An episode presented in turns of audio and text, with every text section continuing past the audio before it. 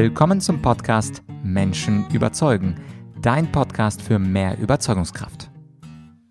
Mein Name ist Vladyachenko und sicher kennst du auch das schöne deutsche Sprichwort aller guten Dinge sind drei. Und weil das so ist, gibt es jetzt die dritte Folge in Folge zum Thema Glück und wie du dich dauerhaft zu ein bisschen mehr Glück und Zufriedenheit manipulieren kannst.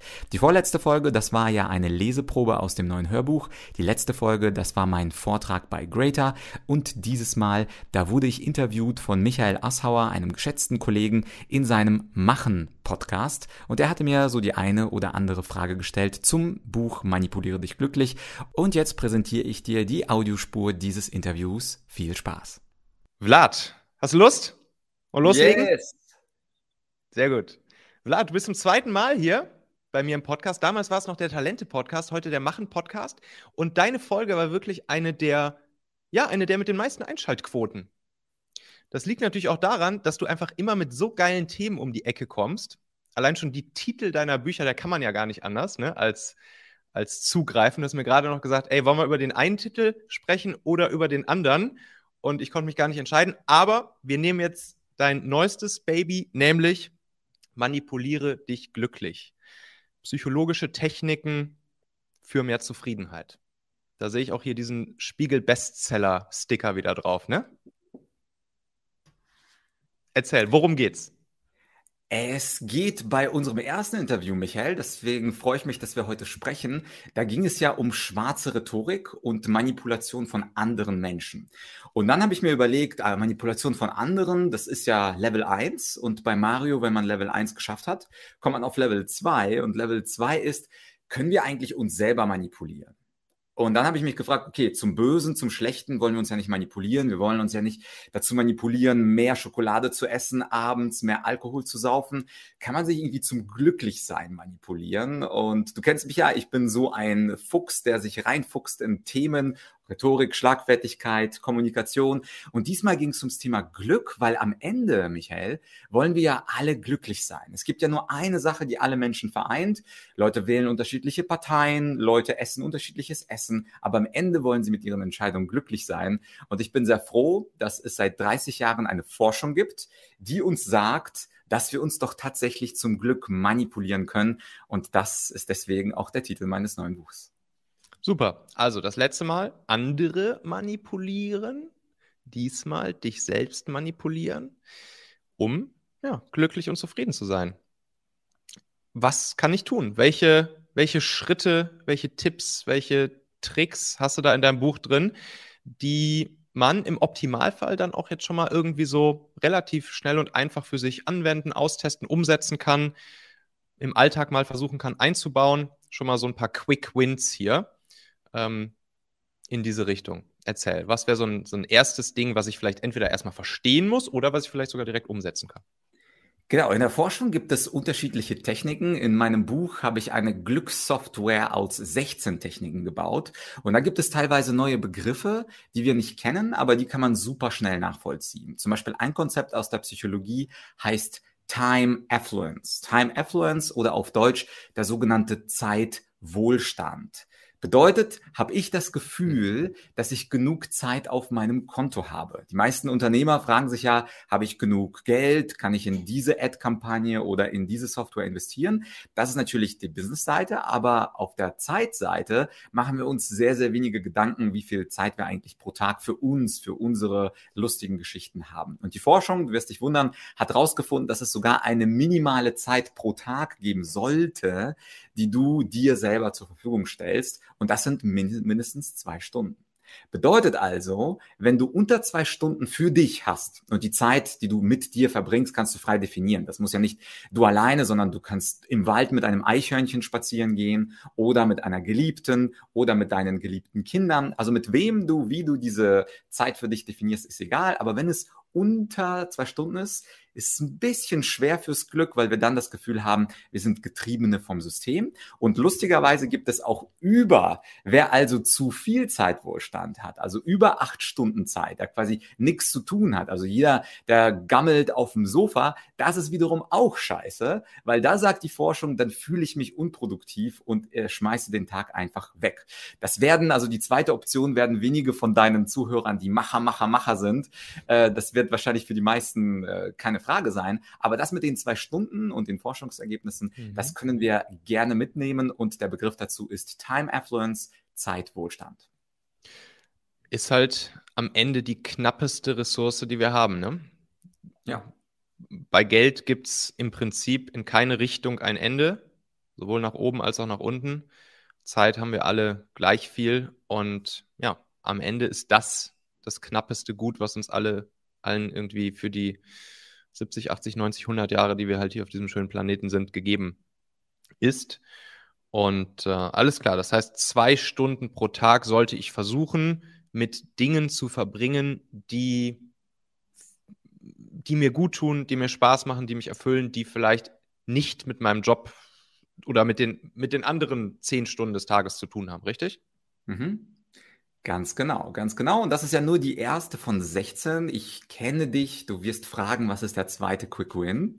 Und der zweite Quick Win ist auch ein Quick Win. Und wenn du mir erlaubst, ist die dritte Technik ein bisschen fortgeschrittener, weil Leute wollen ja auch ein bisschen gefordert werden. Quick Wins sind gut, weil das, was schnell in den Kopf reingeht, kann man schnell umsetzen. Aber die schwierigen Sachen sind meistens etwas langfristiger. Ich gebe dir aber trotzdem eine zweite super Quick äh, Geschichte. Und zwar heißt es Momentgenuss steigern oder auf Englisch Englisch Savoring. Momentgenuss steigern, wenn du zum Beispiel irgendwas isst, beispielsweise du hast irgendeinen Chinesen, den du sehr genießt, da machst du immer Ente mit süß-saurer Soße und du machst parallel aber noch andere Dinge. Zum Beispiel kommt eine WhatsApp von mir rein und du denkst, wenn Vlad mir schreibt, dann muss ich sofort antworten. Und parallel dazu gibt es noch einen Ping vom Outlook und du schaust auch noch, während du dein Lieblingsgericht verspeist, du schaust auch noch deine Lieblingsserie auf Netflix. Dann sind deine Sinne komplett zerstreut. Ein bisschen Telefon hier, ein bisschen Essen da, ein bisschen Unterhaltung äh, auf deinem Fernsehschirm. Und was die Forschung gesagt hat, und übrigens ist mir das sehr wichtig, dass ich das sehr forschungsorientiert mache. Also ich bin nicht dein Guru, ich bin kein Psychologe, ich bin auch kein Esoteriker, sondern im Buch, da findest du über 200 Fußnoten. Ich kann das ja mal ganz kurz zeigen. Das alles sind wissenschaftliche Studien. Also ich habe mir eigentlich ein Jahr mit diesem Thema beschäftigt. Also das ist jetzt nicht einfach so von Vlad der Quick Win, sondern das sind wissenschaftlich bestätigte Tipps. Und Leute haben gemessen beispielsweise, wie sehr Menschen eine Sache wie zum Beispiel Essen oder ein Getränk genießen können. Und je mehr Kanäle und Ablenkungen sie haben, desto mehr zerstören Menschen diesen Momentgenuss. Das macht auch intuitiv Sinn und trotzdem es essen die meisten Chips, sind parallel auf Instagram und schauen sich auf Netflix eine neue Folge von XY an. Wenn du aber eine Sache wahrhaft mit allen Sinnen genießen möchtest, zum Beispiel eine Chipstüte oder eine Schokolade oder das chinesische Gericht, dann fokussiere alle deine fünf Sinne darauf, also Blick, Geruch, Tastsinn, also alles, was du kannst. Und dann kannst du viel eher das, was du liebst, genießen. Und das ist ein kleiner Quick Win, ich glaube, für jeden sofort einsehbar und auch wissenschaftlich mittlerweile bestätigt. Ja, hat dann ja auch ein bisschen was mit, mit Awareness beziehungsweise ähm, hier mit Mindfulness und so weiter zu tun, sich sozusagen wirklich einmal darauf zu konzentrieren, auf das, was ich jetzt gerade tue, beziehungsweise genieße, esse, schaue, fühle, etc. Ne? Das hat ja auch dann irgendwie schon so ein bisschen was in Richtung Meditatives, ne? Genau, was ich aber schön finde, äh, ist, es gibt auch Studien mit Agnostikern, also die jetzt nicht an Meditation und Awareness oder Bewusstseinsströme glauben, sondern man hat einfach ganz normale Leute gefragt, wie gut schmeckt dir der Keks? Und parallel hat man denen halt äh, Ablenkung eingebaut. In, in Gruppe 1 und in Gruppe 2 war nur der Keks da. Und das heißt, du musst gar nicht an Bewusstsein und Awareness und Ströme von Energien und Chakren glauben, sondern auch mit Agnostikern funktioniert es, dass sie mit mehr Fokus mehr genießen können. Mhm. Achtsamkeit. Cool. Dein nächster Lieblingshack aus deinem, aus deinem Buch. Und das ist auch der letzte, für den brauche ich nämlich ein bisschen, ähm, ein bisschen mehr Hintergrund. Aber ich habe ja gesagt, beim dritten Hack will ich gar keinen Quick, sondern ich will einen Long-Term-Win für deine Zuhörer, Zuschauer haben. Und zwar ist es der sogenannte erlernte Optimismus. Hm. Erlernter Optimismus bedeutet, dass Menschen häufig sich einteilen und sagen, ich bin eher optimistisch, ich glaube an das Gute und die anderen sind, ich bin eher pessimistisch und ich glaube oder sehe eher das Schlechte und andere Leute sagen, naja, ich bin einfach nur Realist, wenn was Gutes ist, ja, super und wenn was Schlechtes ist, auch super. Was die meisten Leute aber nicht wissen, dass es mittlerweile eine Forschung gibt, angestoßen von Majid Seligman aus den USA, der den Optimismus uns beibringen kann. Das heißt, wir selber können, wenn wir zum Beispiel aktuell Pessimist oder Realist sind, können wir uns selber Optimismus beibringen. Und das ist eine ganz spannende Geschichte, wie man das denn machen kann. Natürlich mhm. erhält man alle Details in meinem neuen Buch Manipuliere dich glücklich. Aber, und das ist das Entscheidende, eine Technik heißt, seine eigenen Glaubenssätze kognitiv hinterfragen. Was bedeutet das beispielsweise? Ich gebe dir ein Beispiel aus meiner Masterclass. Erst gestern hatte mir Leila erzählt, wie sie ihren inneren Kritiker überwunden hat, beziehungsweise in diesem einen Glaubenssatz überwunden hat. Und zwar, den haben ziemlich viele von uns.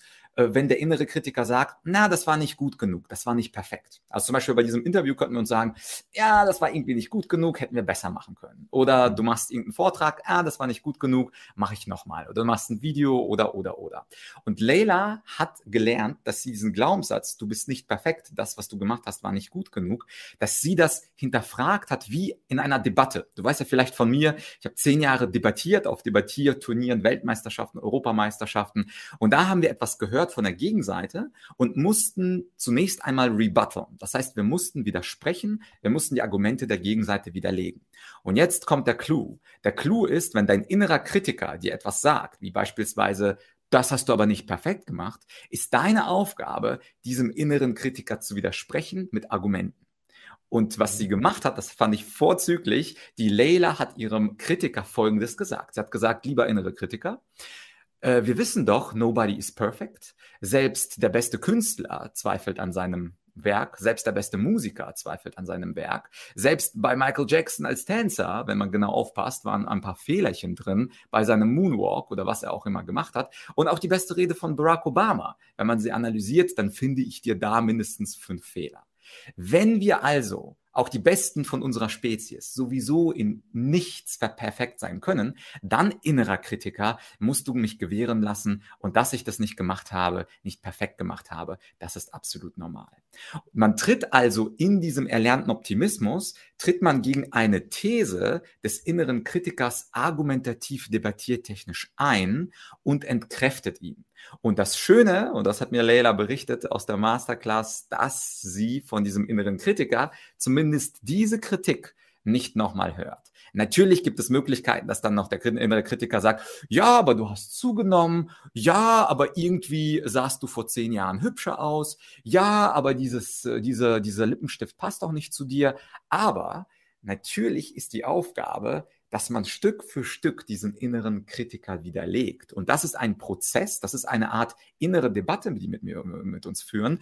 Und anders formuliert, wer es schafft, wird immer und immer optimistischer in seiner Sichtweise auf die Welt. Und wer den inneren Kritiker, Kritiker nie zur Debatte stellt, nie in Zweifel zieht, der hat natürlich viele negative Glaubenssätze und mit diesen ist es natürlich extrem schwer, optimistisch zu sein. Und das können wir erlernen. Wir können das debattieren, das in Fragestellen des inneren Kritikers erlernen. Es ist ein mhm. Prozess und damit wird man, und das ist die dritte Technik aus meiner Glückssoftware, zumindest langfristig. Das funktioniert jetzt nicht so, aber langfristig wird man damit zum Optimisten.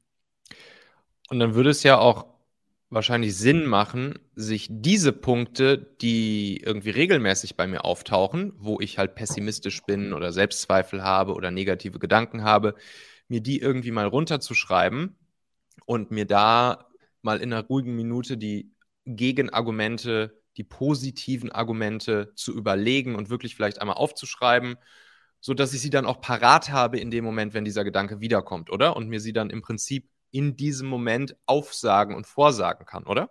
Was empfiehlst du, um sich so dieses Repertoire ja. einmal anzulegen? Ganz genau. Also im Grunde genau das, was ich bei Weltmeisterschaften gemacht habe.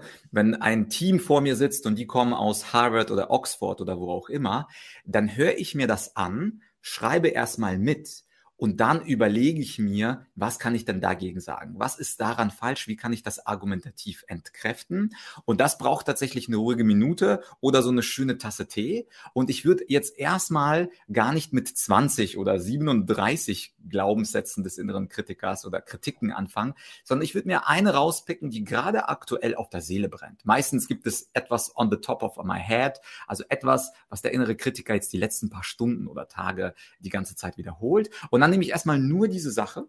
Ich schreibe es mir auf, also ich gebe dem Kritiker schon den Credit, dass er also durchaus was vorträgt. Ja, das war nicht perfekt oder ja, aber du bist sieben Kilo schwerer geworden.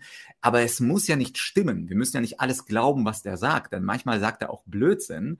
Und unsere Aufgabe ist es bei einer schönen Tasse Tee, vielleicht 15, 20 Minuten zu überlegen, vielleicht hat der innere Kritiker 10, 20 Prozent sogar recht.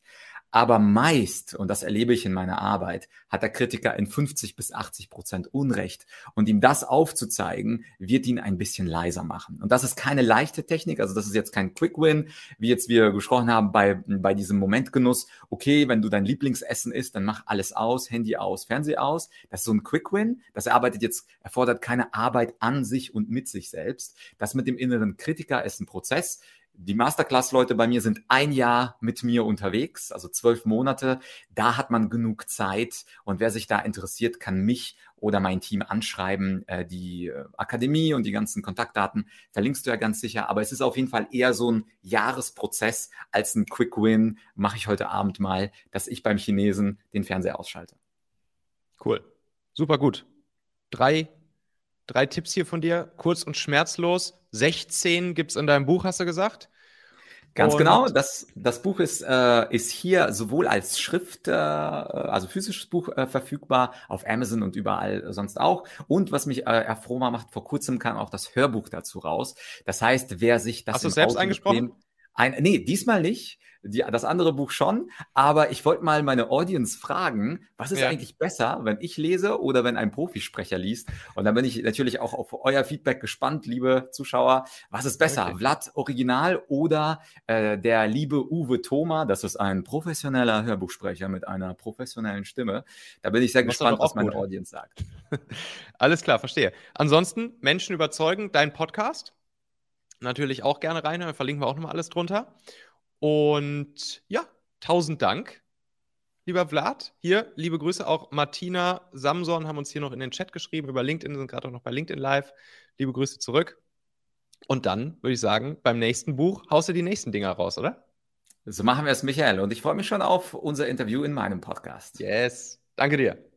Ja, das war also das Interview zum Thema Manipuliere dich glücklich und wenn du dich für alle 16 Techniken interessierst und auch die Glücksübungen machen möchtest, um dich dauerhaft zu mehr Zufriedenheit zu manipulieren, dann hol dir einfach das Buch. Es gibt es in zwei Varianten, als Hörbuch bei Audible und als physisches Buch auf Amazon. Beide Links packe ich dir in die Podcast-Beschreibung und ich glaube, das Buch ist gerade jetzt eine ganz, ganz gute Idee, denn in der Zeit der Besinnlichkeit, wo nicht mehr so ganz viel passiert über Weihnachten und Silvester, Silvester, da ist es mal ganz gut, sich mit dem eigenen Selbst, mit den eigenen Zielen und mit der eigenen Glückseligkeit zu beschäftigen. Denn so viel Zeit wie über die Weihnachts- und Feiertage hast du sonst im Jahr wahrscheinlich auch nicht. Insofern schnapp dir das Buch, manipuliere dich glücklich und wir beide hören uns bereits nächste Woche wieder. Bis dahin, dein Vlad.